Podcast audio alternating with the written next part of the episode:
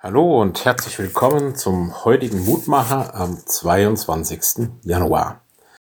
Wir hören auf die Losung aus Hosea 3, Vers 5. Die Israeliten werden umkehren und den Herrn, ihren Gott, suchen und werden mit Zittern zu dem Herrn und seiner Gnade kommen in letzter Zeit. Ja, mit dem Propheten Hosea, das ist schon eine eigenartige Sache. Der Prophet sollte eine untreue Frau lieben und sich mit ihr verbinden. Hier wird quasi symbolisch durch den Propheten die Situation zum Ausdruck gebracht, wie das Verhältnis zwischen Gott und seinem Volk ist.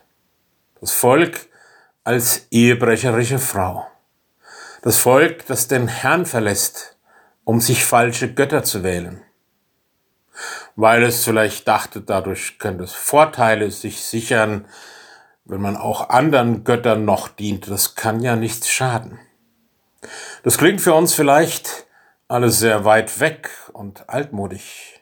Und doch denke ich immer wieder, wie ist unsere Beziehung zu Gott, unserem Schöpfer, der unser Leben erhält? Sind wir nicht oft auch vielen anderen Götzen und Göttern verhaftet? Die vielleicht nicht mehr in der Form all der Religionen angebetet werden, aber an die wir unser Seelenheil hängen, unseren Besitz, unseren Erfolg, vielleicht eine Ideologie, manchmal eben auch die Gesundheit um jeden Preis. Woran hängt dein Herz?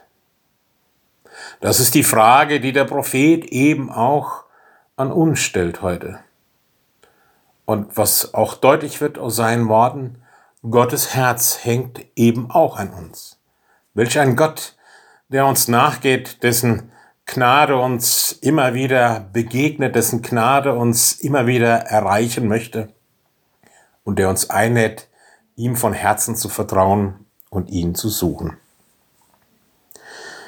Lieber himmlischer Vater, so bitte ich dich auch für diesen Tag heute, schenk mir wieder neu in allem, dass ich dich suche, dass ich mich dir anvertraue, und dass ich von dir alles Gut und Heilsame für mein Leben erwarte, Perspektive und Hoffnung. Und hilf mir, mich nicht immer wieder zu binden an falsche Götzen, an falsche Dinge, an Dinge, die mein Leben beherrschen und auf falsche Wege lenken. Danke, Herr, dass du in deiner großen Güte und Barmherzigkeit mir nachgehst. So segne mich und meine Lieben auch heute. Amen. Es grüßt Sie, Ihr Roland Friedrich Pfarrer.